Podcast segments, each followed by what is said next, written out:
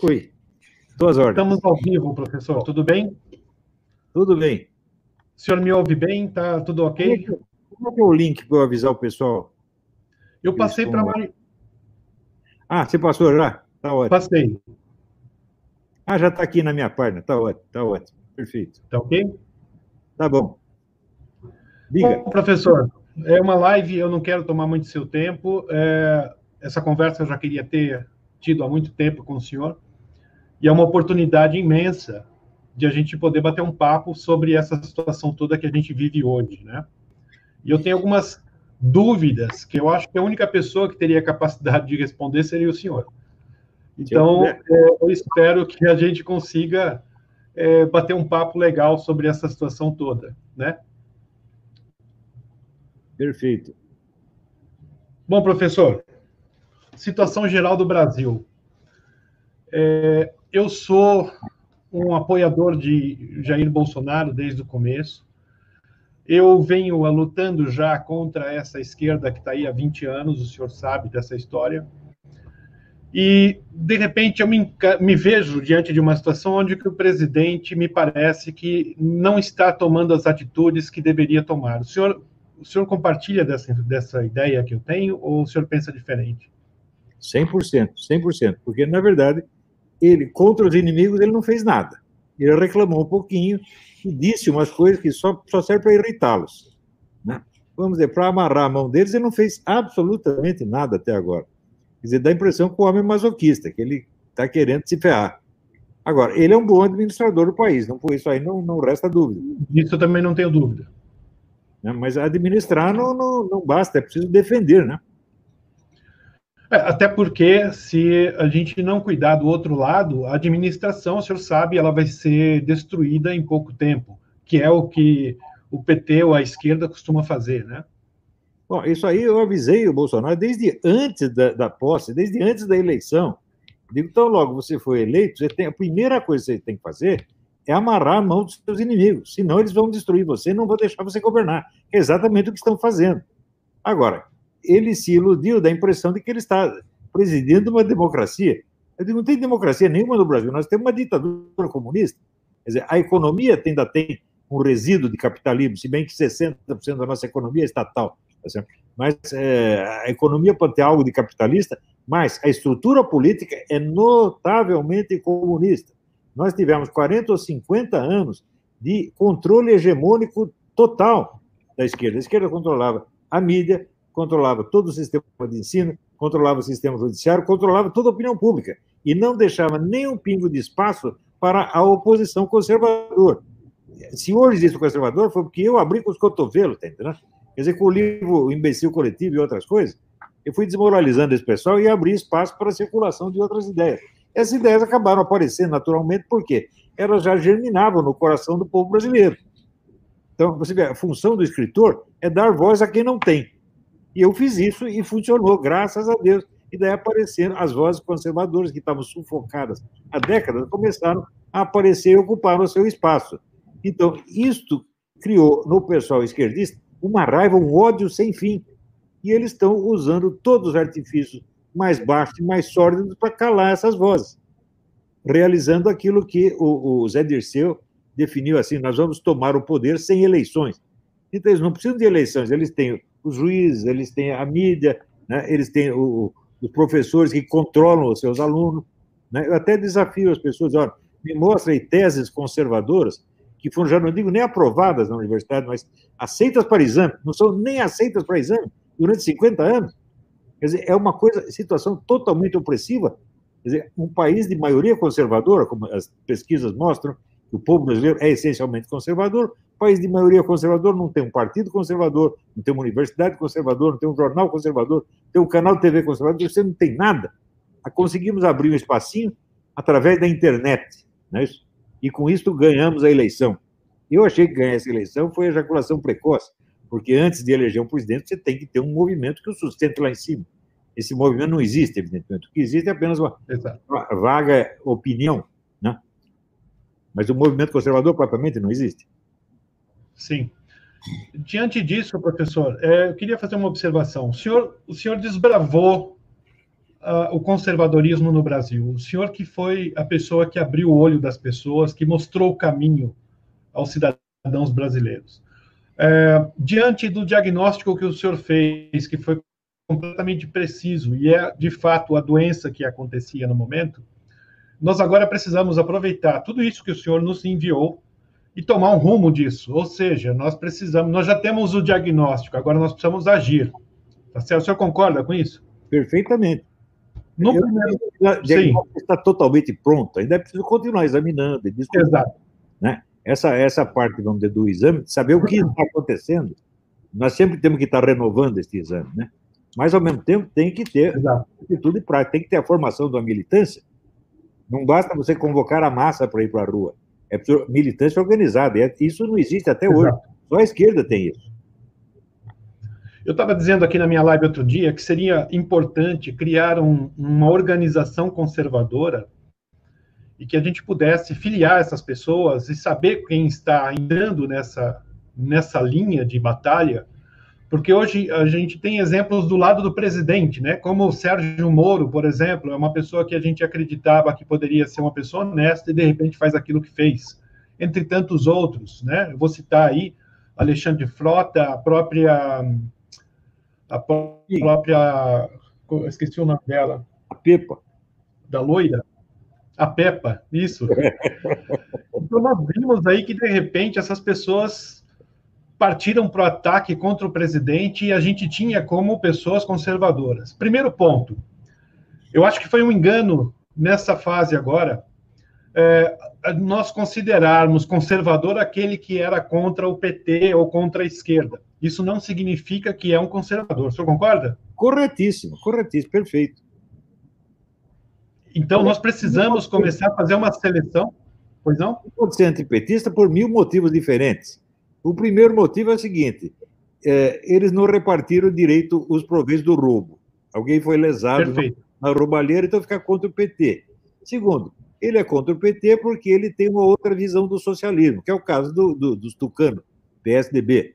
Tá certo? Então, ele é contra o PT porque está disputando espaço dentro do Foro de São Paulo. Então, não quer mais que o PT mande, ele quer ele mandar. E assim por diante. Tem mil motivos sórdidos para ser antipetista. Né? Exato. E nessa leva toda, professor, o que eu vejo é que nós estamos aí num risco muito grande, porque esses pseudo-conservadores que entraram para o nosso movimento, eles tendem muito a PSDB. A prova disso é que quando o Moro deu essa facada no Bolsonaro, muita gente correu atrás do Moro. Ou seja, nunca foram conservadores, eles estavam de fato interessados numa outra, num outro tipo de militância. Então, eu vejo, não sei se é a visão que o senhor tem, é, primeiro ponto fundamental seria organizar essa militância, como o senhor mesmo disse. O segundo ponto importante é que nós precisamos preparar alguém para substituir o Bolsonaro. Não que o Bolsonaro não seja a pessoa ideal, só que nós temos que pensar daqui a alguns anos, quando o Bolsonaro não puder se reeleger, quem é a pessoa que vai entrar no lugar do Bolsonaro? Isso a esquerda sempre fez muito bem, né? Às vezes meio no tapa, como foi o caso da, da Dilma, né? Foi uma escolha meio obrigatória, o PT não tinha outra opção naquele momento, devido a, a todo o, o embrólio que eles se manter, que eles se meteram lá. Mas o senhor não acha que também nós tínhamos que preparar já alguém para essa substituição no futuro? Ou o senhor acha que é cedo ainda? Claro que precisamos, mas você vê, a falta de um sucessor é um problema que hoje tem na direita e tem na esquerda. Porque nós não podemos. Ver, como é que apareceu o Lula na história? Você vê, durante 50 ou 60 anos, a esquerda falava em nome do proletariado sem ter nenhum proletário lá dentro. Então, o primeiro proletário que se destacou, tiveram um orgasmo. Ah, um proletário! Né? E decidiram promover o sujeito, que era uma mediocridade, um idiota completo e, ele tinha essa, ele era o, o proletário símbolo, né?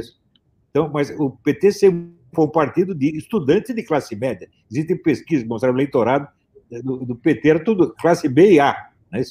É, então, o proletário, o Lula sempre foi um símbolo, ele nunca foi um líder, ele não tem liderança nenhuma. Ele foi um símbolo, uma espécie de poster boy. É isso? Exato. É, agora, também não podemos esquecer o seguinte: nesse movimento comunista, é tradição que a parte visível é secundária. O comando é sempre clandestino.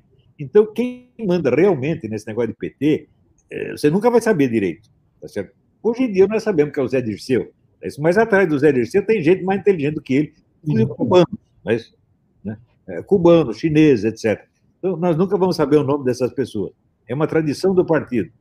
Então, eles não têm uma figura para botar no lugar do Lula.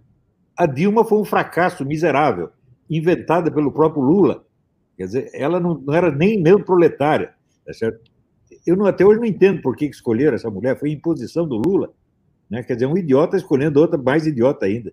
Né? É, então, a esquerda, de certo modo, se suicidou. Né? Então, eles, anos atrás, eles poderiam ter, dez anos atrás, poderiam ter apostado no Ciro Gomes, se tivesse educado esse rapaz. Mas não o educaram, ou jogaram fora. Eu sempre disse, o, o Ciro é bom de análise, mas na luta política ele é um coitado, ele só apanha. Apanha contra vantagem, apanha contra, contra vantagem. A hora que ele foi pegar conselho com o Mangabeira Unger, eu falei, ih, tá fudido. O Mangabeira Unger é totalmente doido. Eu sei que nunca escreveu uma linha sobre a realidade. Ele só escreve sobre como o mundo deveria ser. Então, e o, de fato o Ciro Gomes se ferrou o Ciro Gomes e o irmão dele, todo mundo se ferrou. Mas era o mais inteligente que tinha na esquerda. Ainda é, talvez, mas eu acho que politicamente, eleitoralmente, ele está liquidado. Né? Então, não tem sucessor também na esquerda. E na direita também não. O pessoal está confiando muito na repetição do Bolsonaro. O Bolsonaro parece estar forte, saudável, aguentar mais uns 10 ou 15 anos de luta. Mas eu não sei, não. Sempre precisa ter um, um sucessor, precisa ter um segundo. Né? Você tem razão. É, até porque ele pode concorrer mais uma vez e depois ele tem que ficar afastado pelo menos quatro anos, né? E não seria interessante deixar essa brecha de quatro anos cair de novo na mão da esquerda, que seria uma tragédia. Não. Sobretudo, não pode deixar cair na mão dos cubanos, que são piores do que os petistas, meu Deus do céu. Em primeiro lugar, porque eles são mais inteligentes. Mais inteligentes e mais perversos do que o PT. No PT ainda está cheio de militantes crentes bem intencionados mas o, no, Tucano tem um cara bem intencionado. Só tem filha da puta, do primeiro ao último. É um negócio perigosíssimo. Né? A começar pelo FHC. Né? Então, eu já vi contando dessa história, ninguém até hoje deu repercussão. O FHC, em 1993, participou de uma reunião secreta com o pessoal do Foro de São Paulo em, em Los Angeles. Em, perdão, perdão, em Miami. É isso? E essa reunião só foi noticiada no único jornal do mundo, o Grama Cubano, edição cubana, não edição internacional. Né? Daí eu tinha a primeira página desse jornal que me foi dada pelo doutor Zé Carlos Graça Wagner, tem a primeira página com a chamada, com o nome ali do, do FHC, etc. E eu procurei a página interna, mandei procurar bibliotecas americanas, inclusive a biblioteca do Congresso. Não tinha esse, tinha a coleção inteira do Grama, menos a desse dia. E pior, isso foi em 2008 a pessoa que em 2008 dirigia a sessão latino-americana da Biblioteca do Congresso era a mesma pessoa que tinha organizado a reunião de 93. Quer dizer que é evidente que há uma trama para esconder isso aí, ocultar a verdadeira natureza do FHC. Então, ninguém até hoje teve a coragem de perguntar o seu FHC. O que, vocês conversaram lá? Conta a história direito aí. Ninguém exige. Né? Aliás, a mídia brasileira existe só para esconder os podres da esquerda. Essa é a finalidade dela escondeu a existência do Foro de São Paulo durante 16 anos. Só começou a falar do Foro de São Paulo quando o Lula autorizou. Foi no terceiro congresso do PT, daí o próprio PT diz, ah, de fato, tem o Foro de São Paulo, é a coordenação do movimento esquerdista latino-americano, etc. Daí começaram a falar. Mas falando assim... Mas aí o senhor já tinha escancarado também, né? Como é? O senhor já tinha escancarado isso quando eles assumiram, né? Eu publiquei as atas inteiras do Foro de São Paulo. Exato. A mídia leu e ninguém no Congresso leu. É um negócio impressionante. Você dá um documento de fonte primária e os caras acreditam mais na opinião de terceiros. Tem até o pseudo-especialista do Council of Foreign Relations, especialista em América Latina, chamado Kenneth Maxwell. Ele disse: ah, Eu perguntei para os meus colegas do Brasil, eles não sabem nada a respeito, esse negócio nem existe. Como um maluco do Rio de Janeiro, quer dizer, eu, que inventou isso aí. Quer dizer, isso é evidentemente um, pseudo-estudioso. Pseudo né? é apenas um ator. Né? O cara não sabe nada. Também o Luiz Felipe D'Alencastro, colunista da Veja, professor de História política brasileira na Sorbonne, também diz: não, esse negócio não existe. E como não existe, pô? Você pega a opinião dos seus colegas, ela vale mais do que o documento de fonte primária. Que caralho de historiador é você? Não é historiador, Exato. mas nem cagando. Né? Professor, é, eu sinto às vezes que a própria, esse próprio pessoal de direita tem um certo, uma certa preocupação com o que a gente diz. Por exemplo, é quando eu faço uma crítica ao Jair Bolsonaro, e veja, se eu faço uma crítica na intenção de fazer com que ele faça o melhor, né? nunca para destruir o Bolsonaro, jamais atacaria o presidente da República, principalmente o Bolsonaro. É, o senhor acha que isso pode ser um problema para a direita, não ter essa consciência de que é preciso, sim, avaliar e, e dar é, opiniões sobre o, o, comando da nação? O que, que o senhor acha disso? Veja, você lutar ao lado do sujeito e ajudá-lo no combate é uma coisa. Agora, puxar saco é outra completamente diferente. Eu, assim, eu amo o Bolsonaro, me considero amigo dele, acho que sou um amigo leal pra caralho. Eu nunca tentei tirar vantagem nessa coisa, nunca pedi um posto, nunca pedi um tostão furado? Nunca pedi nada, na verdade. A única coisa que eu pedi agora, recentemente, eu pedi que a ABIN me desse umas informações que não deu até agora. É, é, mas o Bolsonaro, eu tenho, acho que eu tenho o direito de criticá-lo, e de criticá-lo severamente. Tá certo? Porque isso aí são umas palmadas na bunda que às vezes o sujeito precisa levar, a ver se acorda. Agora, eu estou dando umas palmadas na bunda desses generais, eles não acordam. Eu digo, olha aí, veja aí é. o que está acontecendo com a Sarah Winter. Essa menina está se ferrando por causa de defender o seu emprego, seus vagabundos. É? Vocês estão ganhando bem nesse emprego federal, a mulher vai lá, defende o governo que paga vocês e vocês não dão um peido em favor dela. Que caralho de força armada é isso? Ah, grande, grandeza, nosso grandioso exército. Que grandioso caralho, porra! Vocês estão esculhambando com o exército, o que vocês estão fazendo? Quer dizer, imagina que tá cheio de sargento e subtenente que está com vergonha desses caras, pô. A parte honrada do é. exército tem vergonha desses generais. A minha próxima pergunta seria nessa linha, né? É, eu me preocupo bastante, porque na minha visão, professor, eu acho que o Brasil não tem mais condição de ser recuperado através de ofício, tá ok? Eu não vou conseguir, através de um decreto, de uma lei, colocar o Brasil nos trilhos. Nós precisamos fazer uma limpeza no Brasil, essa é a minha visão que eu tenho da coisa toda. A, a, a prova disso é o que o STF tem feito. Né? São pesos e medidas diferentes para as pessoas que, que caem na mão do STF. Por exemplo, eu vi um comentário que o senhor foi condenado pelo processo do Caetano Veloso, e eles divulgaram que seria uma cifra de 2 milhões. Esse tipo de indenização no Brasil não existe praticamente não existe. Luciano Hang foi condenado e pagar uma multa de 300 mil, sendo que, às vezes, alguém entra com pedido de indenização porque perdeu a vida e eles pagam no máximo 50 mil reais. É, o senhor acha que tem algum outro meio que não seja a força para conseguir recuperar o Brasil do jeito que está hoje? Mas a única força que nós temos é a força do povo. Porque contar com Força Armada é tempo perdido. Os generais estão ganhando bem, estão satisfeitos, todos eles adoram a China, né? Isso quer dizer, não estava lá o Morando dizendo, nós temos que casar com a China, já casou, pô. Né? Então, já casou e já está na cama. Agora, mas ver quem está comendo quem. Né? Não precisa nem perguntar. Né? Bom, então o senhor descarta hoje. A piroca chinesa é pequenininha, é o que dizem, né? não sei. Espero que seja. Eletrônica. Eletrônica. 5G. A nossa única força é o povo. Então, o povo tem que aprender, vamos dizer, a fazer força. Ele não pode reivindicar, mas ele tem que exigir. Você está entendendo? Sei lá, pedir, pedir favor para as autoridades, isso aí só nos rebaixa, só nos envergonha. É então, em primeiro lugar, tem que ter a desobediência civil mesmo. Olha, ordens iníquas nós não obedecemos, ordens ilegais nós não obedecemos. Isso aqui é uma coisa óbvia, isso é um princípio, princípio jurídico, né? O povo tem que começar a aprender a sua força. Sim.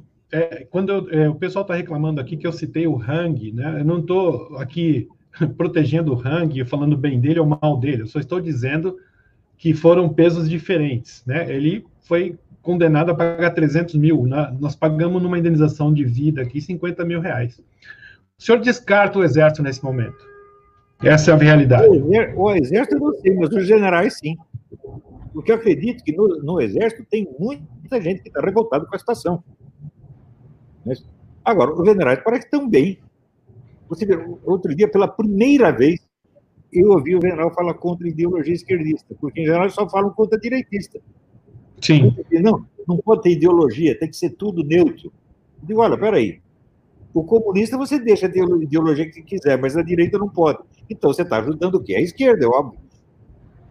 Então, ninguém investigou o passado dos generais, ninguém investigou a ideologia deles, ninguém investigou os compromissos pessoais que eles têm com gente da esquerda. Eu não vi general puxando o saco do Aldo Rebelo, que é um homem do Foro de São Paulo. Veja, nós tivemos cinco ministros da defesa pertencentes ao Foro de São Paulo. E o general tudo, sim, senhor, sim, senhor. O que, que é isso, porra? Isso, para mim, é traição. Porque o foro, o, os partidos pertencentes ao Foro de São Paulo são ilegais pelo nosso Código Eleitoral. Um partido brasileiro não pode ser pertencente a uma organização estrangeira. Então, esses partidos pertencentes ao Foro de São Paulo são ilegais. Então, você pega um cara do partido ilegal, pertencente ao Foro de São Paulo, coloca no ministério e fica lá batendo continência para ele e achando lindo e chamando o cara de patriota. Que merda é essa? É, não faz sentido nenhum, né? Professor, eu quero entrar agora numa outra área, se o senhor me, me der licença. É um pouco da minha área pessoal, né? Eu queria entender um pouco, e acho que o senhor pode me ajudar, foi isso que eu disse no começo da live. É, nós vemos a esquerda diariamente fazendo líderes e heróis e símbolos e etc. Então, se uma pessoa sai na rua, ela é homossexual, tropeça, ela sai gritando que é homofobia, e no dia seguinte ela vira herói, vira capa de revista, e toda a esquerda passa a divulgar o que aconteceu com essa pessoa.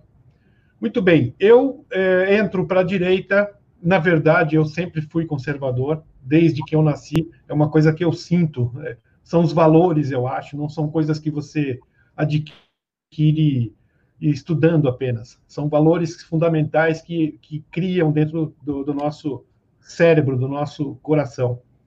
Então, professor, eu pergunto, por que a direita tem uma restrição em dizer que eu fui uma pessoa asilada durante o governo Lula por perseguições do PSDB da esquerda? Por que, que o senhor acha que isso incomoda tanto a direita?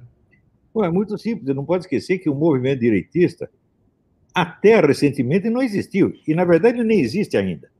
O que você tem é uma é, opinião pública difusa, um estado de espírito difuso na população a favor de pessoas da direita.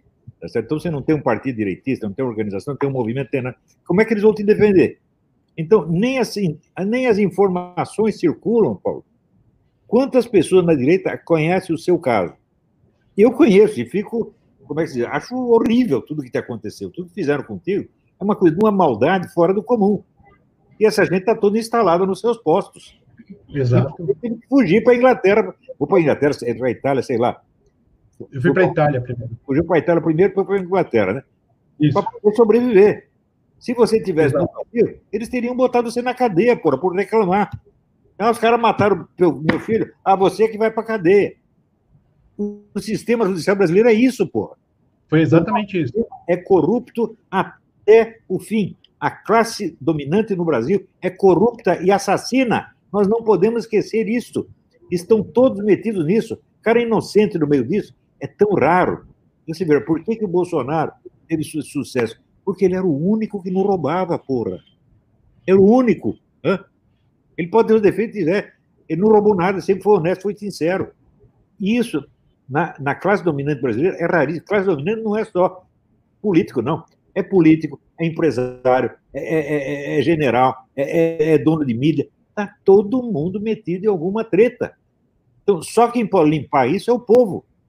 Nós temos, veja, é o velho diagnóstico do Raimundo Fauro, no livro clássico Os Donos do Poder. É o povo contra o que ele chamava o estamento burocrático. O que é o estamento burocrático? São aqueles caras que fazem do Estado propriedade deles. São os donos do poder, de fato. Nós temos que tirar essa gente do caminho. Senão o Brasil nunca vai ser nada. Você vê, não é um problema de esquerda. É normal, eu sempre digo, uma democracia tem que ter esquerda e direita. No mundo inteiro é assim. No Brasil só pode ter esquerda. Por quê? Porque os vagabundos operacionalizaram a esquerda. Está tá entendendo? Se o PT, o PSOL e, e, o, o PSDB, os partidos de esquerda, todos trabalham para tudo até bandido. Então, Vou contar um episódio para o senhor. Quando eu cheguei na Itália, que eu fui pedir asilo, entrou em contato comigo a Rádio Católica de Portugal.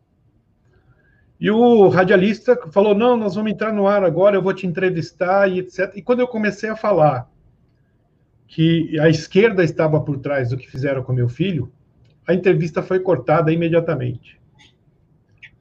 O cara pegou e falou: Olha, não vai dar para a gente é, continuar com essa entrevista, nós temos pouco tempo, eu vou desligando aqui, tal, tal. E depois disso eu não consegui mais falar com ele. Ele começou a, a não atender meus telefones, né? Ele entrou todo solícito, por favor, vamos fazer uma entrevista. Hoje em dia, quando eu escuto a palavra católico, eu já saco do meu rolo de papel higiênico, porque eu sei o que vem atrás. É assim, os caras prostituíram a igreja até o fundo. Inclusive esse Papa, não confio, não acredito que esse cara seja Papa, porque eu estudei não, não é. totalmente ilegal, tá certo? Papa, para mim, é o Ben 16 ainda. Né? O outro tá, é só poster boy. Né? Então, veja, a profundidade da corrupção na Igreja Católica é uma coisa que Nossa Senhora anunciou que isso ia acontecer, anunciou em 1840 e pouco em La Salette, e está acontecendo. Depois anunciou de novo em Fátima. E o pessoal prefere acreditar no Observatório Romano do que Nossa Senhora. Falar assim, não dá, porra. Quer dizer, quem é esse padre, seu bispo, seu cardeal, perto de Nossa Senhora? É nada. Ela, ela é mãe do Salvador. Ela e não eles. Né? Alguém aí é Nossa Senhora, pô? Qual é? Professor, uma outra coisa. É, o senhor sabe, eu tinha um canal, na época tinha 135 mil inscritos, o senhor, inclusive, estava inscrito no canal, é, e o canal foi derrubado.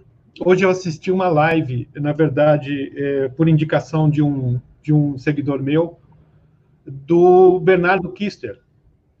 Ele estava reclamando que provavelmente o canal dele vai acabar caindo também na época em que caiu o meu canal, eu propus à direita que a gente criasse uma organização com braço jurídico para defender esse espaço que era muito importante. Eu não sei se a direita ainda se deu conta, acredito que sim, mas se nós conseguimos avançar hoje, foi graças à internet. O senhor também disse isso hoje, né? Nós elegemos um presidente graças à internet.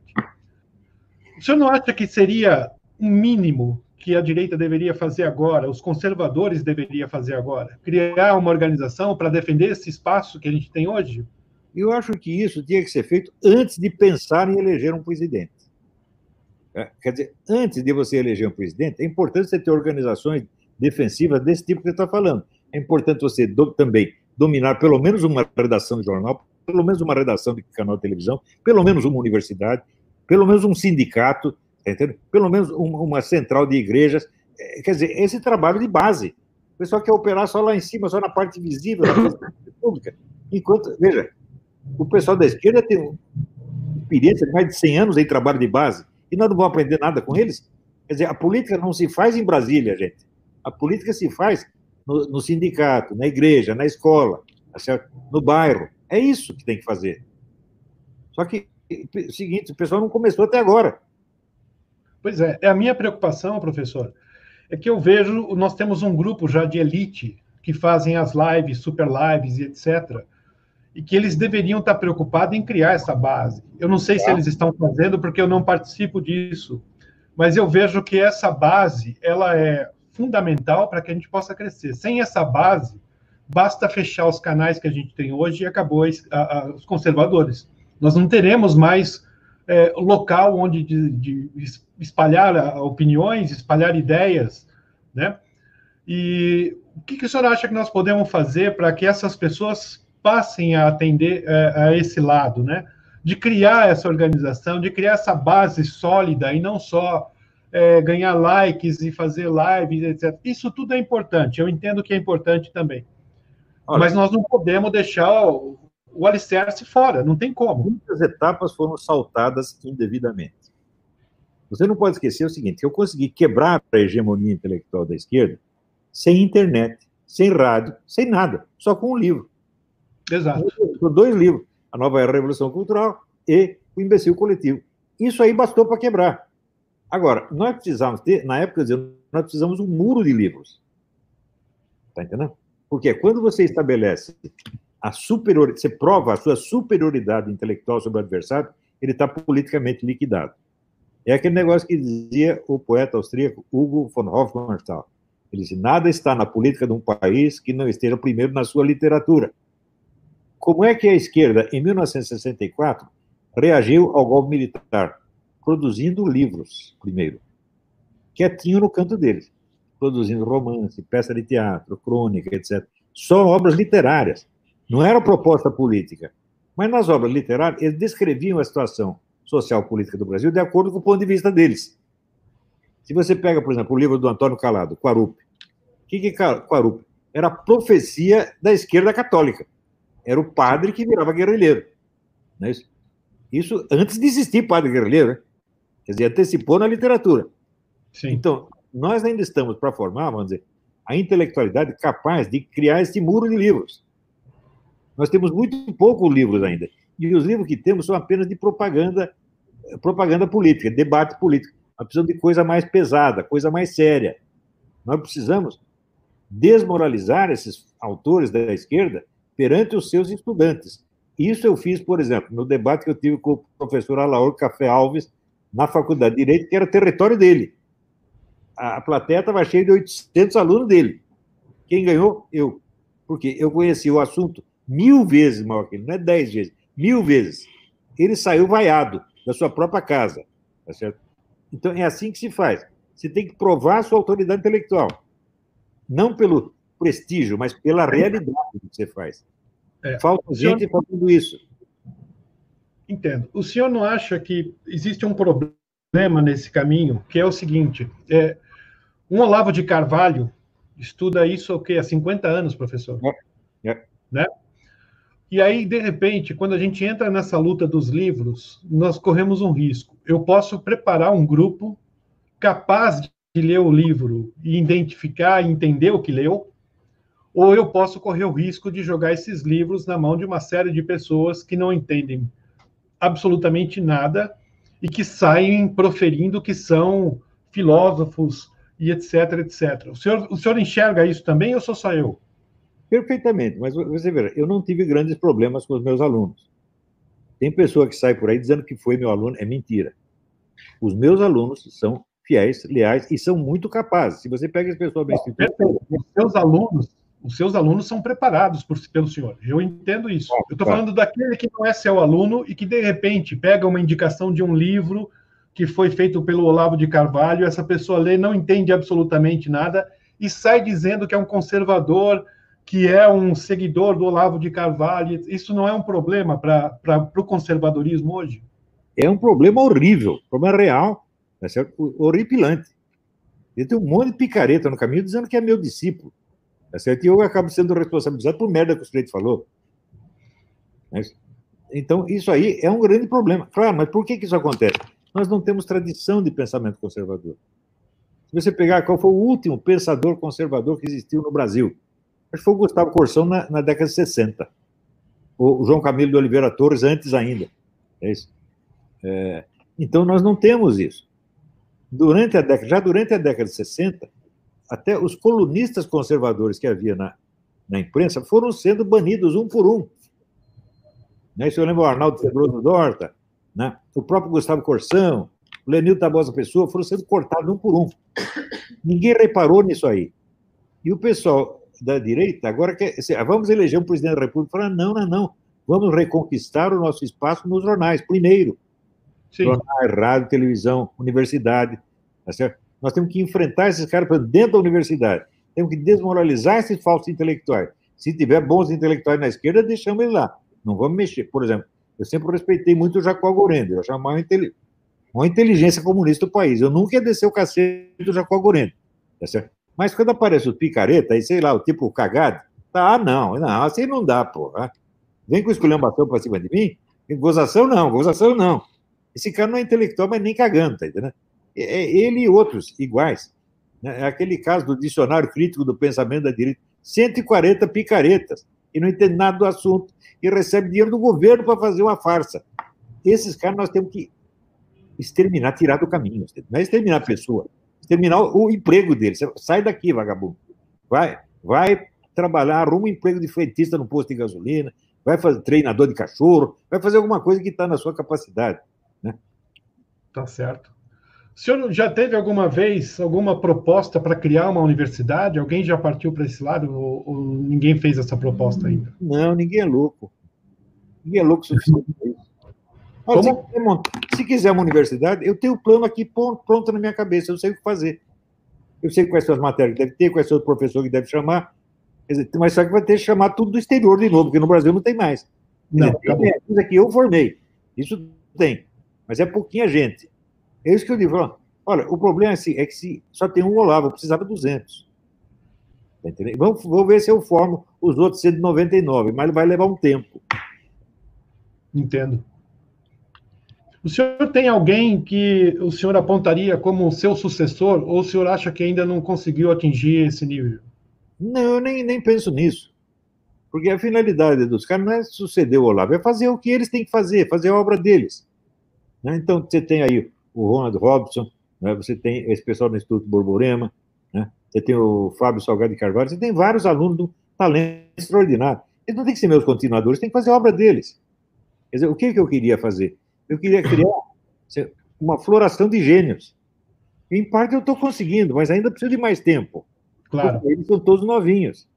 Né? Bom, o senhor também documentou todo o seu trabalho, né? Ele está aí disponível pelos próximos 200, 300, 500 anos. Aí. Claro, claro, está tudo pronto. Não, ainda vai sair muita coisa, porque eu estou tentando transformar os meus cursos em livros. Tem gente, ah, trabalhando, tem gente trabalhando nisso. Eu agradeço a ajuda dos meus alunos nisso aí. Isso é uma coisa importante. Tem uns 30 ou 40 livros aí em preparação. Ainda vai vir muita coisa. Quer dizer, agora não adianta nem os caras me matarem, porque minha obra está escrita, que não é escrito, está escrito, está gravado, e depois de morto eu vou incomodar mais ainda. Né? Não, vai ter esquerdista que não vai dormir à noite, né? Pois é, é, é o fantasma do lado puxando a perna dele. Bom, professor Olavo, foi assim um prazer muito grande ter o senhor aqui nessa. Para mim é uma honra. Eu considero você um herói nacional, tá certo? Eu lamento não ter podido fazer mais por você. Eu acho que você merece muita ajuda, muito, muito apoio. Né? E nós sempre, sempre oramos por você, pode ter certeza. Tem alguém aqui? Deixa eu só ver uma coisa aqui, professor, antes de a gente terminar. Se já não é possível. Ah, uma última pergunta a respeito das urnas eletrônicas, professor. Só para a gente encerrar esse nosso, nosso bate-papo. Nós vamos poder confiar nas próximas ou não? Olha, eu acho que é uma questão de pressionar os caras, tá entendendo? Chegar nesses caras de, do, do, do contador de votos e falar: se você trapacear, nós vamos encher sua cara de porrada. Eu acho que alguém fez isso na última eleição. Porque, veja, o psicopata, ele não tem respeito por nada, mas ele tem medo. Então, olha, se você roubar, se você trapacear, bicho, você vai apanhar muito. Daí não trapaceio mais, você nem precisa bater ninguém. É só ameaçar. É tudo bando de cagão, pô. Né? Essa é a nossa sorte. Não tem cara corajoso do lado de lá. Aliás, nem do lado de cá tem meia dúzia, tá Nós temos, o povo tem que fazer pressão mas não é pressão para reivindicar, é pressão para exigir. Exigir e intimidar. Falou, se cuidam, faz a coisa direito, senão vai acabar com você, rapaz. Tirar você daí a pontapé, a pontapé na bunda. Jogar você na lata de lixo, que nem fizeram lá no Ucrânia. Mas sabe que uma das minhas preocupações, professor, é justamente essa. Eu tenho, eu tenho relatado, né? O que fizeram comigo é exatamente o que eu vejo hoje acontecendo com o presidente da República, né?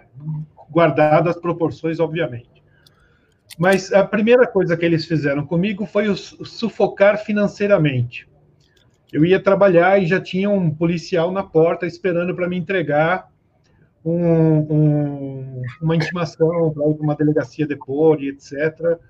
É, e isso, muitas vezes eu cheguei para trabalhar, na minha cadeira de trabalho já tinha um policial sentado me aguardando.